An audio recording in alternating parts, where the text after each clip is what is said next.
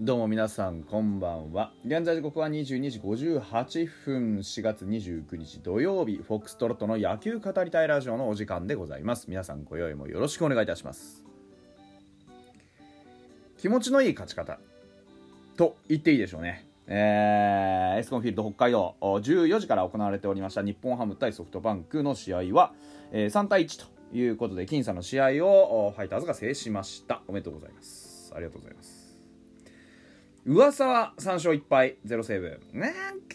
ちょっとねここ数試合ずっとふやふやふやふやしてたあ噂が今日はピシッと要所要所を締めてですねまあ、いいピッチングだったと言っていいんじゃないでしょうか。うん。あのー、まあ、後で話しますけれども、いろいろ工夫をしたみたいですね。えー、東山が負け2勝2敗。田中正義2セーブ目。古巣相手のセーブシチュエーションしびれましたね。やっぱね、あの、ニコニコするね、東宝が復活しましたね。余裕持ってたっていうのもありますし、かっこいいですね。ああやって笑顔で、楽しんでる感がすごく出てて、あのー、ちょっと感動しましたよ。ああ、やっぱり一つ何か起こると、ね、あのー、変わるな人間っていう。本当になんかこう、この間のね涙の初セーブから。もう雰囲気変わりましたよね。なんかあの正義が出てきてもヒヤヒヤしない、うん、なんかもう任せられるなって感じが早いかもしれない。気持ち早いかもしれないけどもう任せられるなっていう感じがします。もうあのやっぱり一番いいのは空振りが取れることでしょしかもストレートで。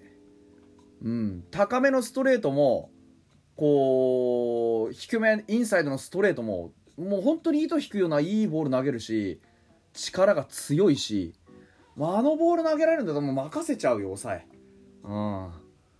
だからあのー、まああえてね言いますけどやっぱり石川君が足りなかったのはこういうとこなんですよね。すごく今年良かったのにいい時にいない。うん。もちろんね怪我したくてしたわけじゃないんですよ彼もね。なんだけどやっぱりこうねここでいないっていうことがもう彼自身のやっぱりマイナスポイントですよね。うん。あの新庄監督が言ってましたよね。怪我したらただの人だよって。あの一般人だよって。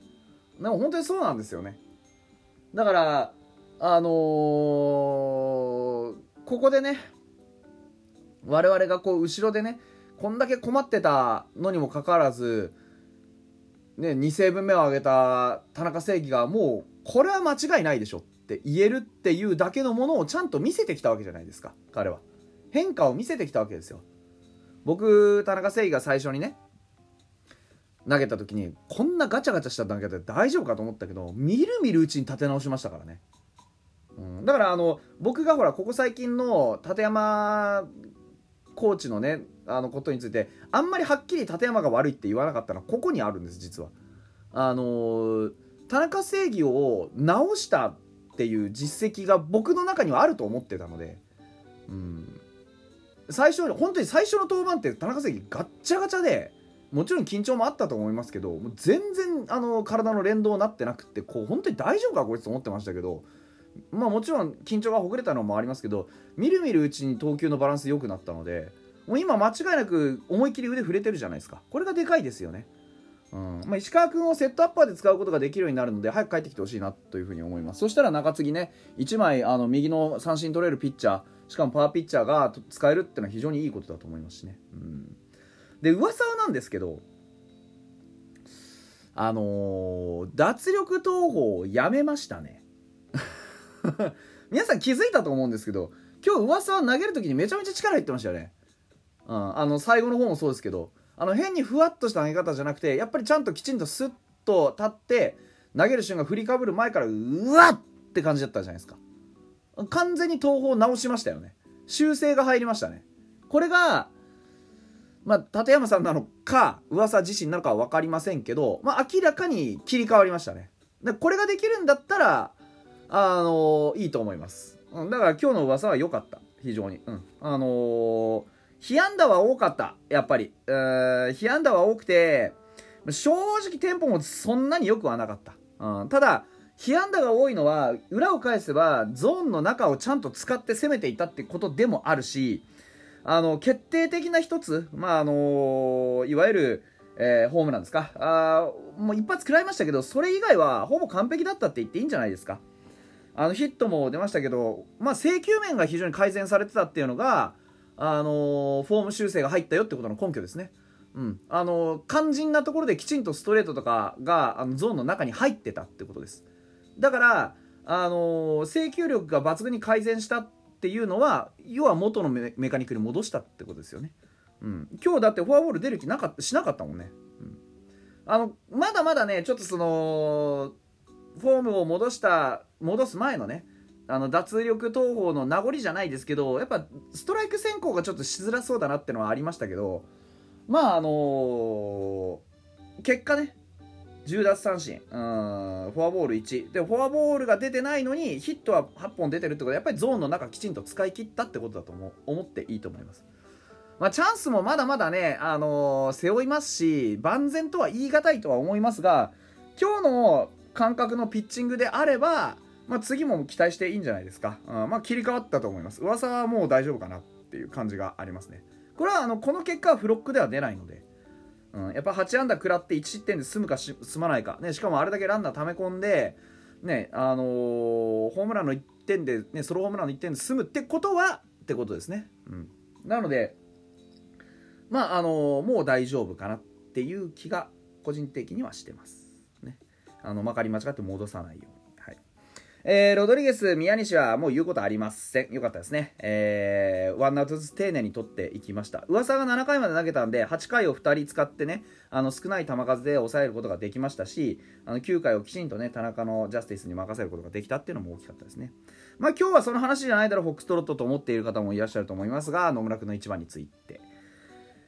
あのー、なんとも言えませんわ。結果は出ました。うん。まあわかんない。明日もまた一番なのかもしれない。しばらく一番になるのかもしれないけど、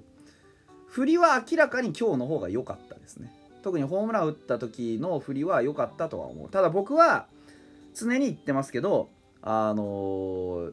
野村君に逆方向の伸びる打球っていうのを期待するよりもきちんと引っ張る打球を身につけてほしいっていうのが第一なんですね。ただ野村君あっちの方向にあの大きなフライが打てるっていうのも魅力ではあるんですよただただあの見てわかる通りなんですけど高弾道じゃないですか。ふわーっと放物線を描くやついわゆる本当のフライの打球なんですよ。ライナーじゃないから逆方向に叩き込めはしないんですよね。飛距離がそんなに出ないんですよ。今日のも札幌ドームだったら分かりませんからね、まあ、もう札幌ドームでやることないんですけど。うん、でだから結局何が言いたいかっていうとあれ本来の彼の打球じゃ僕はないと思ってるので、まあでも入ったことはいいことだし結果が一つついてきたので、まあ、しばらく1番で使って感触を元に戻すっていうのはありかもしれない。スイングのね、うん、まあ今日はマルチヒットにもなりましたし